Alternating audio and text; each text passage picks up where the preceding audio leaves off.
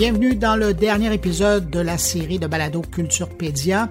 Pour conclure cette série et pour donner suite aux entrevues des épisodes précédents avec des experts du domaine culturel et numérique, nous allons vous présenter Culturepédia, un projet de mutualisation de données et de fiducie d'utilité sociale en données culturelles.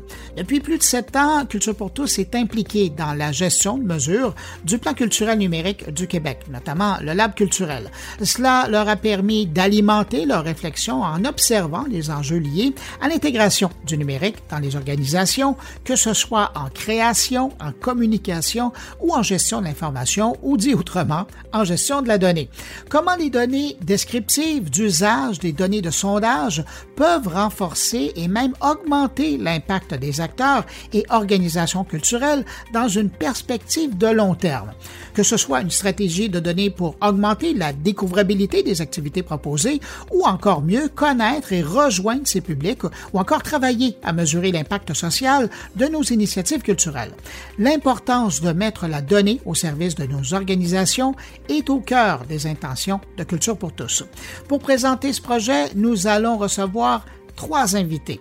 Anastasia Vaillancourt, André Harvey et Véronique Marino. Je vous les présente rapidement. Anastasia Vaillancourt, elle est la directrice des programmes chez Culture pour tous et puis récemment, elle a contribué à la mise en œuvre de la toute première fiducie d'utilité sociale de données culturelles. André Hervé, après avoir occupé des postes de directrice conseil stratégique et chargé de projet au sein d'Agence Web à Montréal, André Hervé a cofondé la Cogency. Et l'autre cofondatrice de la Cogency, c'est Véronique Marino, experte dans l'accompagnement stratégique des organisations du milieu des arts et de la culture face aux enjeux et aux opportunités portées par le numérique depuis plus de 20 ans. Elle a cofondé donc la Cogency avec André Hervé. Alors, dans un instant, nous allons rejoindre les trois en commençant par Anastasia Vaillancourt.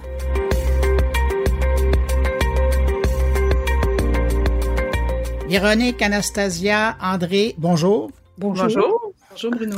Alors, Anastasia, je vous lance la première question. À quel besoin répond le projet Culture Pédia? Quelle est l'hypothèse de départ? Si on veut euh, parler vraiment de l'hypothèse de départ, il faut euh, reculer un peu dans le temps. Donc, on se reporte en 2017. Euh, Culture pour tous est déjà engagé à gérer des mesures dans le plan culturel numérique du ministère de la Culture et des Communications du Québec.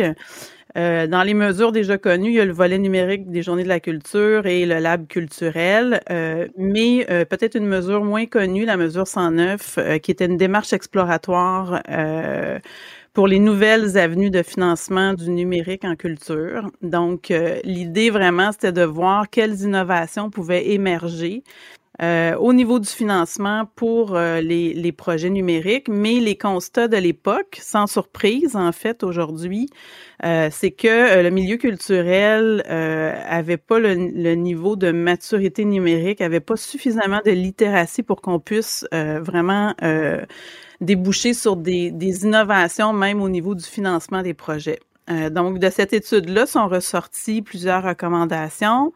Euh, dont la création d'un centre d'expertise en culture et numérique et euh, la création d'une mutuelle euh, de services également.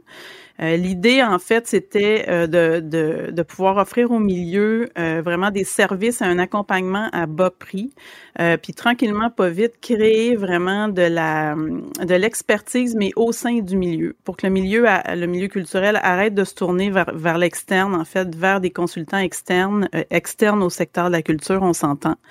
Euh, à l'époque.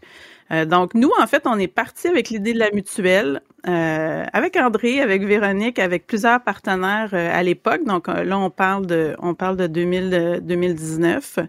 Et on a exploré cette avenue-là, mais rapidement, on s'est rendu compte que la mutuelle est un outil juridique beaucoup, trop rigide. et on est rapidement tombé sur l'idée de la mutualisation, en fait. Et on a passé l'année 2019, euh, disons, on pourrait dire en présentiel et une partie de l'année 2020 euh, à distance parce qu'on était aussi euh, frappé dans notre élan par la pandémie. en fait, à aller un peu partout en, en, concertation avec le milieu pour aller relever vraiment quels seraient euh, vraiment les besoins que la mutualisation pourrait combler. On était toujours dans le numérique. À ce moment-là, on n'était pas encore dans la, dans la donnée à proprement dit. Euh, mais tranquillement, pas vite, ça s'est euh, ça s'est révélé, ça s'est c'est vraiment cette idée-là qui a dominé. Donc, c'était vraiment des besoins en intelligence d'affaires beaucoup à l'époque. c'est là où l'idée de tomber dans la mutualisation de données est ressortie. Euh, donc, à partir, à partir de ces, de ces constats-là, de, cette, de ce deuxième cycle de travail-là, on a imaginé comment un grand projet, une grande plateforme de mutualisation de données pourrait répondre à ces besoins-là. Euh, et évidemment, qui dit plateforme de données, réservoir de données, ben dit aussi gouvernance. Donc, c'est comme ça aussi, euh, à l'aide évidemment d'un partenaire qui planchait déjà sur l'idée de la fiducie de données euh, de son côté. En fait, c'est comme ça où on a décidé de, de, de, joindre nos forces ensemble et de se dire, OK, il y a l'idée d'une grande plateforme technologique, mais il y a aussi l'idée d'explorer un modèle de gouvernance. Puis nous, on a décidé de se commettre sur le modèle de la fiducie, d'utilité sociale. Ah, mais là, je vous entends sur les différentes étapes qui vous ont mené à la création de la mutualisation, mais est-ce que ça a été aussi, je vais utiliser le mot, complexe pour euh, créer la fiducie? Euh, oui, ben en fait, je veux dire, on s'entend que euh, à l'époque, on avait un aperçu de ce qu'était une fiducie d'utilité sociale, euh, mais on a, euh, comme je le disais, on, a, on construit l'avion en vol. Donc, évidemment qu'on a des juristes, on a des experts, mais on s'entend que le modèle de la fiducie d'utilité sociale n'avait pas été appliqué au monde des données, donc à l'immatériel jusqu'à maintenant. Donc, je dirais que la dernière année, euh, la dernière année, on l'a vraiment passé à avancer tous les morceaux en même temps. Donc, à la fois du développement technologique avec des euh, avec des, euh, des fonctionnalités très précises, mais en même temps d'avancer cette fameuse fiducie-là qui n'existe pas, qui, qui, qui là va prendre forme enfin cette année et en 2023, mais qui n'existait pas jusqu'à maintenant. Et là, vous m'amenez à ma prochaine question parce que je vous entendais parler euh, dans votre première réponse de, fiducie. En quoi le modèle de fiducie d'utilité sociale est pertinent pour le milieu culturel? C'est sûr que euh, la façon dont on nous l'a vendu, en fait, euh, ce qui est intéressant, c'est d'abord et avant tout le fait qu'on se retrouve dans, oui, un cadre juridique, euh, donc avec des balises très, très précises, donc vraiment un cadre de gouvernance, euh, mais avec énormément de flexibilité. Et d'ailleurs, on, on, le voit depuis les derniers mois, c'était tellement flexible qu'on a eu au début un peu de mal à l'approprier parce qu'il y avait énormément d'espace justement pour la construction de la fiducie. Euh, et euh, je pense que cette, cet aspect-là de flexibilité est vraiment très intéressant pour le milieu culturel. Donc, de pas se retrouver dans, dans une case très rigide, en fait, de pouvoir vraiment la, la, la modeler à l'image de ce qu'on veut faire. Et l'autre aspect, je dirais, qui est vraiment intéressant pour le milieu culturel, c'est l'aspect euh, de la vocation et de l'affectation de la fiducie.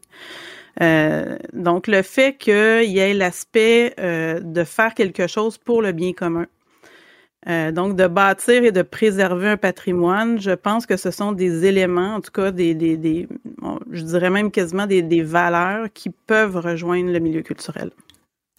vous avez rapidement évoqué que vous n'étiez pas tout seul. Je suis curieux de savoir avec qui vous travaillez, qui sont les partenaires de Culturepédia. Oui, alors euh, j'y vais un peu avec les, acronymes, mais je vais les nommer au complet. Donc, il y a le TIES, Territoire euh, innovant en économie sociale et solidaire, Synapse C. Il y a la vitrine.com, les arts et la ville et la FCCF, donc la Fédération culturelle canadienne-française. Euh, et évidemment, ben, les partenaires financiers, euh, on a le Conseil des arts du Canada et Patrimoine canadien qui nous supportent dans, cette, dans cette aventure. Dans les premiers que vous avez évoqués, c'est quoi leur rôle? Qu'est-ce qu'ils apportent au projet? Ben, d'abord et avant tout, on voulait euh, s'associer avec euh, avec des partenaires qui, euh, à l'origine, se questionnaient sur la notion de gouvernance de données. On avait besoin aussi d'avoir des gens qui ont les deux mains dedans, donc concrètement qui mènent aussi de leur côté euh, des projets, soit de développement technologique ou de mutualisation de données. Et évidemment, on a besoin d'avoir des juristes aussi autour de la table. Donc le TIES, comme je le disais au départ, évidemment, est l'initiateur vraiment de la création de, de de données. Euh, donc, euh, et du côté, entre autres aussi de la FCCF, c'était important d'avoir un, un, partenaire qui représente aussi euh, des artistes, des organisations culturelles, donc qui peut être le porte-voix en fait euh, de, de, plusieurs personnes, parce qu'évidemment nous on fait ça pour le milieu, donc on a besoin d'avoir des représentants euh, solides.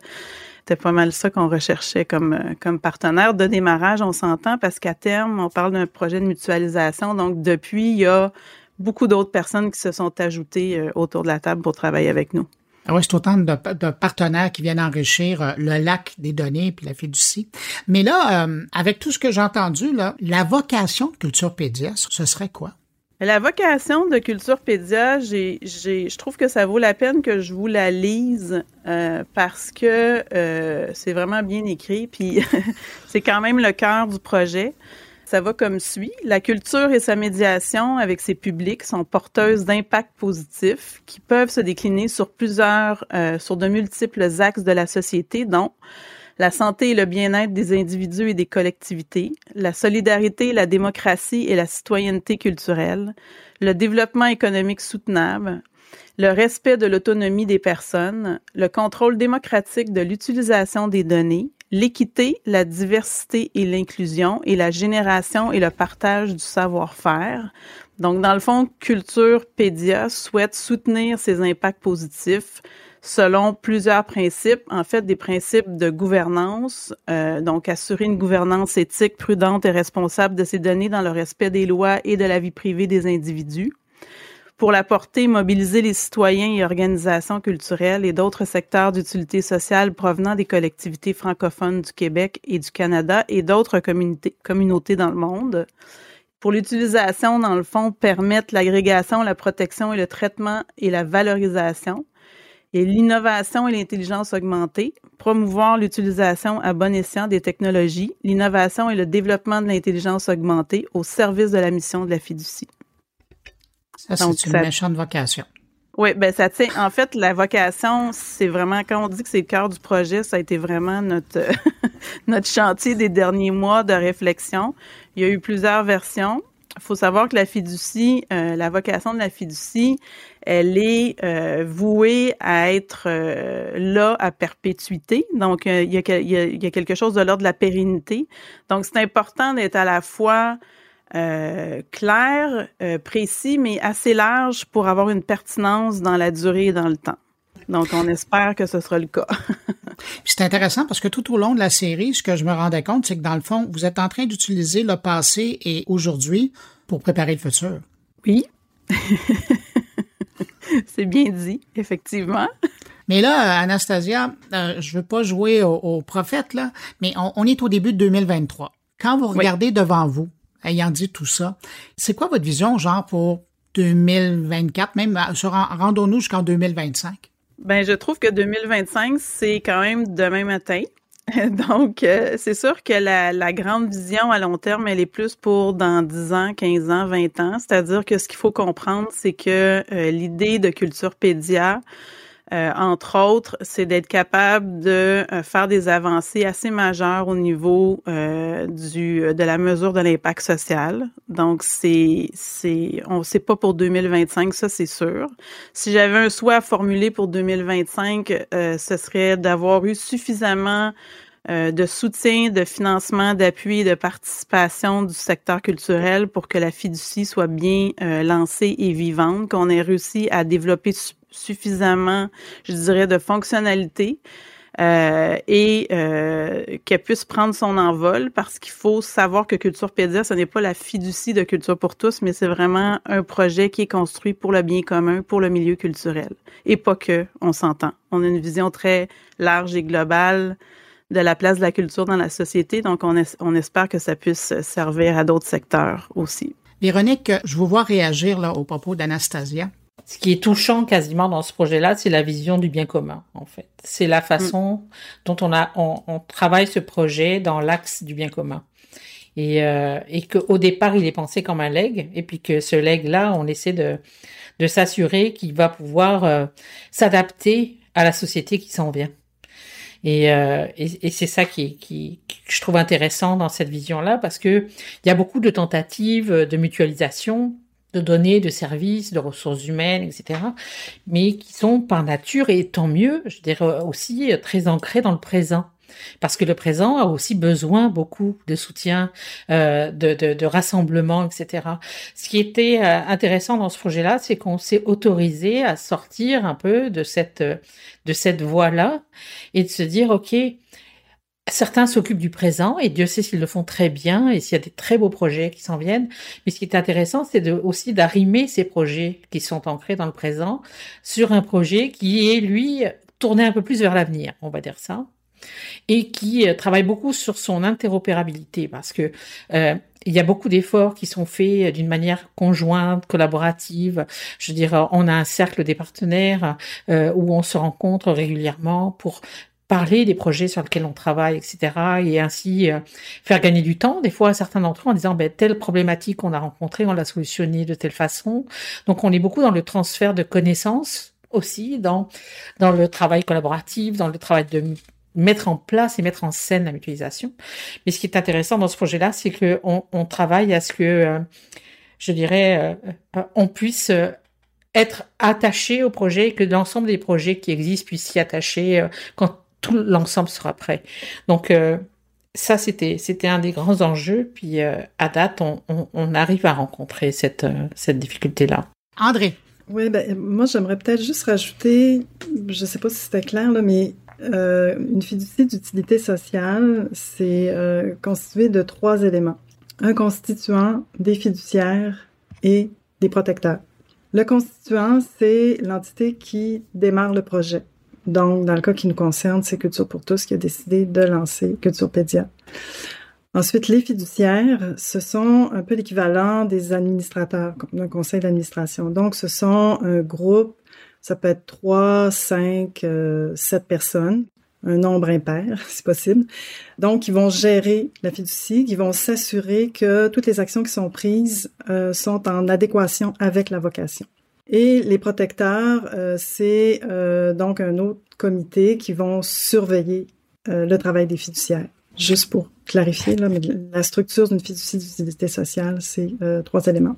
Donc, on met en place des structures pour s'assurer du bon fonctionnement. Oui, c'est exactement ça pour s'assurer que les données sont gérées de façon éthique et responsable. Alors, Véronique et André, euh, ben merci euh, pour avoir ajouté euh, aux commentaires d'Anastasia. Maintenant, si je regarde le travail que vous avez fait, quel était le rôle et, et quel est encore le rôle de la Cogency dans ce projet? Ben en fait, notre rôle, euh, c'est un, un, rôle qu'on peut appeler de directeur de produit, on va dire ça. Notre notre notre rôle principal, c'était de traduire la vision, et c'est de traduire en fait la, la vision et la grande vision euh, qu'Anastasia euh, vient de partager, et de et de traduire ça à travers ben, des fonctionnalités, des des règles, des des manières d'aboutir à une incarnation de cette euh, de cette vision qui est la fiducie sociale de données euh, pour le milieu culturel. Donc nous notre travail ça a été d'abord d'assembler euh, une, une équipe une équipe euh, qui nous a permis de faire toute la réflexion, euh, je dirais, de fond, euh, au niveau à la fois autant au niveau technologique qu'au niveau de l'expérience usagée, que toute la réflexion autour de, de, de, de je dirais, de l'enjeu de l'infrastructure autour de cette de cette plateforme là, et d'arriver à poser autant de questions possibles pour trouver le plus de réponses possibles et au fur et à mesure ben, d'élargir cette équipe-là pour être capable à un moment d'ouvrir vraiment le robinet, je dirais, et de rentrer en mode prototypage et d'arriver à mettre à disposition du milieu un prototype qui va permettre de tester en fait, l'intégralité de, la vision. Donc, on est dans une vision prototypale et pas dans une vision euh, de livraison d'une plateforme, euh, euh je dirais, à plein potentiel. Donc, l'objectif, c'est vraiment, c'est de tester l'ensemble de la vision et de s'assurer qu'on avance ensuite euh, vers un produit. Donc, nous, on est vraiment des directrices de projets et des directrices de produits sur, sur Culturepédia. André? La Cogency s'est positionnée aussi en amont prototype dont parle Véronique, c'est-à-dire que euh, lorsque Culture pour tous a lancé l'idée de faire, de créer une mutuelle, euh, nous avons fait une veille justement pour voir qu'est-ce qui existait comme mutuelle et nous sommes revenus euh, au bout de la veille en disant ben je pense que ce serait plus intéressant d'ouvrir sur la notion de mutualisation qui est une notion beaucoup plus souple. Et à partir du moment où cette notion-là a été acceptée par euh, les partenaires autour de la table, là on s'est dit OK, c'est bien la mutualisation, mais qu'est-ce qu'on veut mutualiser? Est-ce qu'on veut mutualiser des ressources humaines, de l'équipement? Euh, et c'est là qu'on est parti euh, donc dans un euh, processus d'atelier de, co-design sur le terrain, donc avec les organismes culturels. Et c'est là qu'est ressorti donc ce besoin dont faisait mention Anastasia.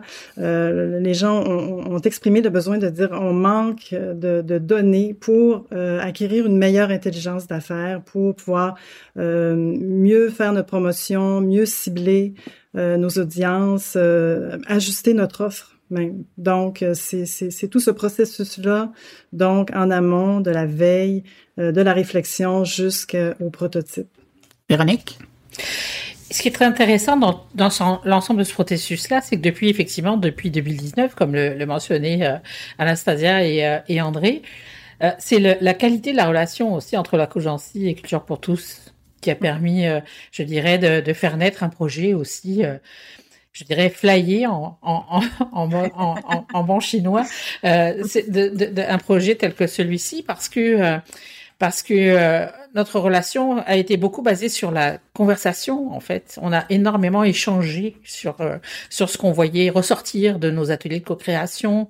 On a partagé notre réflexion, nos, analyses, toute la veille qu'on a pu faire euh, autour de ce concept-là. Et tranquillement, s'est construit une vision commune vers laquelle on a pu tendre et qui nous a permis de, de, de, de, de nous accompagner mutuellement dans ce projet-là. Parce qu'avant de, de, de, le démarrer, il a fallu qu'on le décrive pour être capable de, de le faire financer. Donc, il a fallu qu'on construise le narratif et ça, on l'a fait, euh, je dirais, à trois têtes quelque part. Et, euh, et, et, il a fallu donc un rapport de confiance très élevé. Et, euh, et je crois que ce genre de projet-là est vraiment le résultat aussi d'une collaboration entre un fournisseur de services qui est la Cogency et un, un propriétaire, euh, de, de, un donneur d'ordre en fait qui était Culture pour tous. Et ça démontre la qualité en fait. La qualité de la relation peut permettre aussi de, de, de permet de, et soutient la fondation de projets tels que celui-ci. Anastasia? Oui, ben je confirme que c'est vraiment un plaisir de travailler avec la Cogency. Je ne veux pas faire de publicité pour la Cogency, mais c'est vrai que euh, si ça perdure euh, sur, sur, deux itérations de projet, c'est bien parce qu'il se passe quelque chose. Mais j'ajouterais aussi, pour faire écho à ce qu'une des intervenantes a dit, Annie Chénier, pour ne pas la, la nommer dans les épisodes précédents, c'est que oui, un projet de mutualisation de données, mais toujours important de rester près du cœur de mission euh, dans l'organisation qui la porte. Et euh, je pense que euh, dans le cas de Culturepédia, en tout cas dans le cas de, tout ce chemin-là qu'on a fait, ça a toujours été comme très important de rester très près de l'ADN et de la vision et de la mission de Culture pour tous. et j'ajouterais à ça que j'ai dit plutôt que ce n'est pas la fiducie de culture pour tous, euh, c'est un projet pour le, pour le milieu, mais je sais que collectivement, on partage aussi cette vision-là. Donc, Culture pour tous n'est pas la seule organisation à porter ce genre de valeurs-là et ce genre de vision-là. Donc, je pense qu'on est, on est, on n'est pas dans le champ, en tout cas, je pense, avec ce projet-là. André.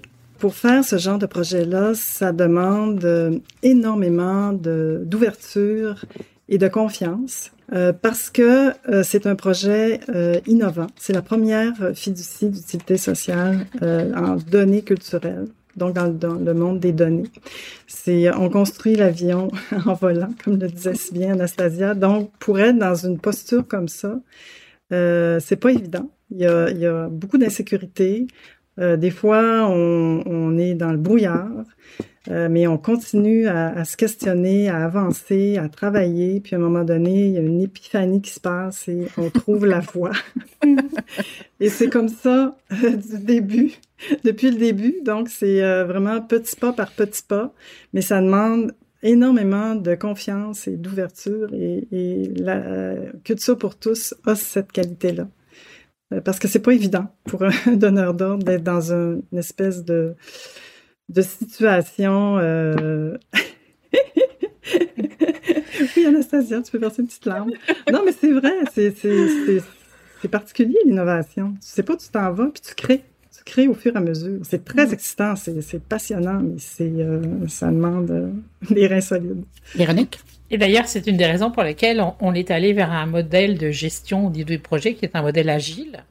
Donc, en fait, où on a décidé de, ne, de gérer le projet en laissant le projet imposait ses propres limites. Au fur et à mesure, on était capable de, progresser et de rencontrer des réponses. Donc, euh, la, seule chose qui est au cœur de notre réflexion, c'est le projet.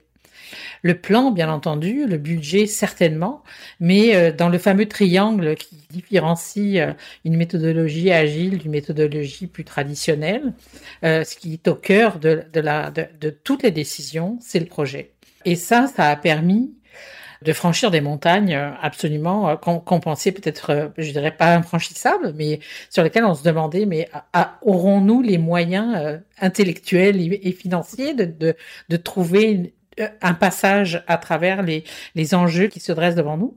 Et la méthode agile a été certainement la meilleure décision qui a été prise dans, dans ce projet-là et, euh, et qui est justement est bâtie sur le rapport de confiance. On se fait confiance de prendre toujours la meilleure décision possible pour le projet. Alors là, vous parlez du projet, du projet, du projet. Ben là, permettez-moi de vous poser la question. Il en est où le projet actuellement?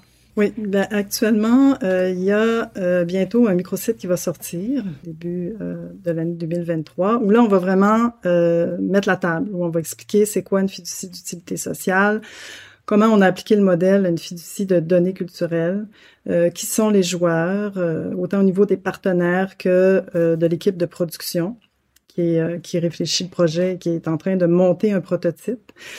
Donc, en parallèle, on travaille sur un prototype qui va sortir au printemps 2023 où là, il va y avoir deux volets euh, dans ce prototype-là, c'est-à-dire le premier volet, ça, va être des tests utilisateurs pour euh, tester auprès du milieu la compréhension euh, de ce que c'est que Culturepédia et s'ils comprennent les bénéfices que cela peut leur apporter. Et il va aussi y avoir un prototype fonctionnel où on va démontrer, c'est comme une preuve de concept, où on va démontrer le parcours de, de, de la donnée parcours de données. Donc, euh, dans le cas qui nous concerne, on travaille en premier lieu avec un premier jeu de données qui a été euh, fourni par Culture pour tous, qui sont les données des journées de la culture de 2014 à 2022. Donc, c'est le premier jeu de données avec lequel on travaille et avec lequel on va, on va croiser des données de géolocalisation pour pouvoir produire une carte de chaleur pour euh, montrer où se déroulent les, les activités des journées de la culture.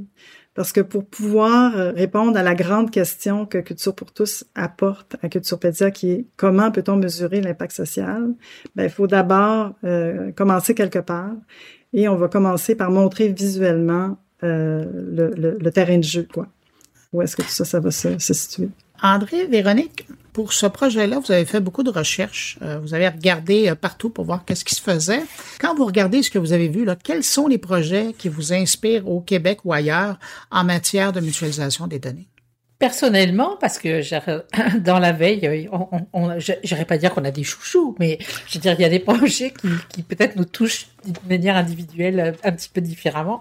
Mais, euh, mais je dirais, moi, personnellement, au Québec, il y en a, il y en a un en particulier qui m'a énormément inspiré et qui est porté euh, sur le territoire de, du, du Saguenay-Lac-Saint-Jean et euh, qui aujourd'hui s'appelle les Cosmonautes, mais euh, qui ils ont développé en fait, euh, ils ont développé une vision de la mutualisation qui est vraiment fascinante parce qu'ils ont exploré la fameuse l'organisme dématérialisé. Donc l'idée était de construire une OBNL sans, je dirais, sans mur et et qui existait d'une manière virtuelle avec une gouvernance euh, qui est gérée euh, en particulier sur la plateforme Ethereum, etc. Donc, on parle pas du tout de Bitcoin là, mais on parle de relations, euh, euh, je dirais, de gouvernance qui sont qui sont gérées à travers une plateforme telle que Ethereum. Donc, il y a eu cette exploration euh, qui, qui, qui, a été extrêmement, euh, pour moi, qui a été vraiment une révélation.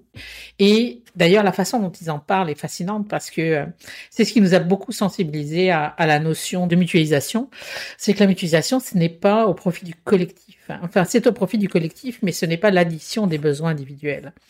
C'est la mise en, en lumière d'un besoin collectif, ce qui est très différent. Et ce changement-là de paradigme a été pour moi une épiphanie lorsqu'on a eu la chance de les rencontrer au Saguenay euh, dans le cadre d'un de, nos derniers d'ailleurs euh, euh, activité, une dernière activité de co-création avant le, avant la pandémie, où vraiment cette, cet angle-là a été quelque chose de très fondateur pour moi dans ce projet-là. André, de votre côté? Un projet qui, à l'époque, quand nous avons fait de la veille, n'existait pas encore, mais qui est en cours aujourd'hui, qui est très intéressant, c'est le projet Dialogue euh, de Culture Laval. Euh, ils sont en train de faire un projet de mutualisation de données, un projet pilote euh, qu'ils ont mis en place avec avec des diffuseurs dans le domaine des arts de la scène où justement ils travaillent à mutualiser des données, mais là on parle plus de, de données de billetterie ou de données de type plus marketing, alors que nous, euh, Culturepedia, on se positionne dans des données descriptives pour l'instant et dans des données euh, pour éventuellement euh, mesurer l'impact social de la culture. Mais euh, Dialogue est un projet euh, ici au Québec qui, qui, est très inspirant. Et lorsque nous avons fait notre veille, il y a le projet Apidae, qui est un projet français dans le domaine du tourisme, qui, qui nous a beaucoup inspiré. Et Anastasia les a rencontrés récemment, d'ailleurs. Oui. Directement à Lyon, effectivement. Oui. C'était un projet très inspirant. C'est ça, c'est une plateforme de mutualisation de données en tourisme, euh, mais euh, vraiment intéressante. En fait, ce qui m'a frappé dans ce projet-là, c'est que eux euh, se chargent vraiment du réservoir de données et des fonctionnalités, mais ils favorisent vraiment la création d'un écosystème de services autour de la plateforme. Donc, ils ne fournissent pas tous les services. Euh, mais euh, il crée de l'engagement en fait et de la de la synergie entre différents acteurs, différents secteurs, euh, ce que le tourisme peut couvrir comme comme secteur d'activité. puis c'est vraiment très très intéressant. Puis c'est des des outils facilitants aussi pour les différents milieux. Ça aussi, ça m'a beaucoup accroché parce qu'on l'entend encore pas plus tard qu'hier dans un autre atelier qu'on a fait. Je veux dire, ce qui, ce qui a été dit en 2017 ou en 2019 est encore vrai aujourd'hui. Le milieu a besoin de soutien, d'accompagnement, a besoin d'outils. Euh, donc euh, voilà, Apidae, c'est une plateforme euh, très, très inspirante aussi pour ça. Euh, Véronique, André, en, en, terminant, on a entendu Anastasia en parler un peu, mais puisque vous avez les deux mains dedans et que ça vous avez parlé à bien des gens aussi, et que vous avez passé des heures à réfléchir avec des gens avec ça, si je vous demandais euh, à vous deux, quels seront les bénéfices de Culturepédia pour le milieu culturel, selon vous? Qu'est-ce que ça va être? Je pense que le, un des premiers bénéfices serait euh, d'apporter une alternative à la culture de la donnée au milieu culturel québécois et francophone, parce que je veux dire, ne serait-ce que par la présence de la FCCF, il y a une vision francophone, donc qui est très, euh, qui peut être très transversale, très pan-canadienne au départ. Euh, euh, cette alternative de pouvoir dire que euh, est un endroit, est un lieu qui est accueillant pour le milieu, euh, le milieu culturel, pour justement embarquer dans cette culture de la donnée à petits pas en fonction de ses moyens, etc. Mais que euh, le milieu culturel se, se, s'est saisi de cet énorme enjeu parce qu'on parle beaucoup de la capture de l'information par euh, les GAFAM de ce monde, ce qui est une réalité, mais en même temps, qu'ils aient euh, une telle quantité de données, on peut rien y faire, ils les ont. Ce qui est grave, c'est que nous, on n'en est pas. Et, euh, et est là pour à mon avis, le premier bénéfice, c'est de répondre à ça. C'est d'instaurer un espace sécuritaire avec une gouvernance éthique, une vision éco-responsable, une vision low-tech aussi, parce qu'on a une vision euh, technologique euh, tournée vers l'avenir. Donc, euh, on, on, tend le plus possible de se dégager du principe de l'usine à gaz, donc de faire quelque chose de très très fluide en termes de technologie, de très adaptable. Et à mon avis, ça, c'est le principal bénéfice. André? Un bénéfice important pour le milieu, euh, on le voit actuellement, les organismes détiennent des données. Tout le monde a des données, bon, de degrés divers et tout ça, mais ce qu'on entend, ce que les gens nous disent, c'est qu'ils savent pas quoi faire avec ces données-là. Donc, Culture pour tous se présente comme une réponse, en tout cas une aide pour qu'on puisse mutualiser, réfléchir ensemble, comment on peut croiser nos données, parce que si on a des données dans des bases de données privées, fermées, on travaille en silo on n'avance pas euh, collectivement. Par contre, si on les mutualise, on les met ensemble, on réfléchit ensemble sur euh, qu'est-ce qu'on peut faire avec ces données-là, mais là, on va être beaucoup plus fort. Ça, c'est pour moi un des principaux euh, bénéfices de Culturepédia pour le milieu culturel. J'ajouterais aussi peut-être un, bénéfice qui est, qui est de l'ordre du patrimoine, parce que le numérique crée une sorte de vide dans l'histoire de l'humanité. Et euh, ça peut disparaître demain. Je veux dire qu'on a peu de traces de, de, certaines choses. Culturepédia, dans sa, dans sa future, dans sa vocation, qui veut s'inscrire dans les 99 prochaines années, euh, parce que c'est comme ça fiducie calcule son rapport au temps, euh, est un moyen aussi de commencer à avoir une vraie réflexion sur la notion de d'archives, sur la notion de, de, de protection de ce que ces données numériques représentent de nous tous et, euh, et, et, que ce qui est intéressant, c'est que Culturepédia est quelque chose qui peut appartenir à l'intégralité euh, de la population. Donc euh, il y a une il y a une démarche, une première marche sur l'innovation sociale telle que on peut commencer à, à imaginer.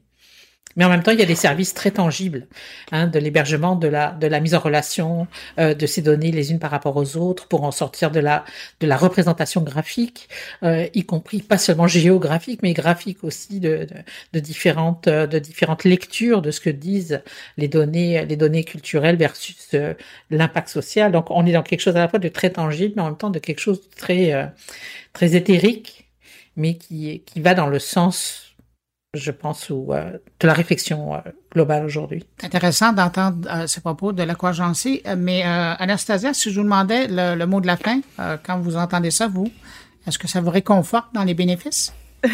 mais oui, certainement. Mais je dirais que évidemment, on, a une, on a une vision assez ambitieuse à long terme, mais en ce moment, on est dans les étapes où je pense qu'on s'éduque tous à travers ce projet-là. Euh, culture pour tous, euh, la première, parce que euh, nous aussi, on a des enjeux au niveau de, du traitement de nos données à l'interne. Donc, on est, on est, on n'a pas de, de, gêne à dire qu'on est cordonnier mal chaussé, mais qu'on apprend au fur et à mesure qu'on mène ce projet-là. On fait énormément d'apprentissage, puis on a à cœur de le partager avec le milieu, puis de construire tranquillement pas vite, puis d'avoir une meilleure compréhension en fait de, de ce qu'on fait d'être capable de commencer à établir des projets. Puis on a, on a vraiment pas, c'est pas juste une intuition. On, le sait qu'on va générer de la nouvelle information à partir d'informations qu'on détient déjà. Donc euh, la liste est longue. On l'a fait la liste des bénéfices. On en a une très longue. Euh, mais euh, ça sera à suivre dans le temps. Et puis, euh, et puis voilà. On espère que tout le monde va, va embarquer dans le projet. Ben, Anastasia Vaillancourt, André Hervé, Véronique Marino, merci beaucoup d'avoir répondu à mes questions et merci de clore ainsi cette série de rencontres sur le sujet. Merci Bruno. Merci Bruno. Merci Bruno. Dans ce dernier épisode, nos trois invités ont pris le temps de revenir sur le projet Culturepédia et d'en détailler la genèse, les étapes de création et le rôle de ses différents partenaires. Tout ceci permet de mieux saisir les objectifs de la fiducie d'utilité sociale et ses bénéfices pour le milieu culturel. Initié par Culture pour tous et en collaboration avec ses précieux partenaires, un prototype de la fiducie sera mis en place au printemps 2023 en utilisant les données de l'événement phare que sont les Journées de la culture. Si vous désirez en savoir plus ou si vous souhaitez être associé au projet, je vous invite à consulter le site web www.culturepedia.ca. Le balado Culturepédia a bénéficié du soutien du Conseil des arts du Canada et c'est une production de GoScript Media pour Culture pour tous. Il a été animé et réalisé par moi-même, Bruno Guglielminetti. Culture pour tous tient à remercier toutes les participantes et tous les participants à ce balado. Je vous remercie de nous avoir écoutés. Au revoir.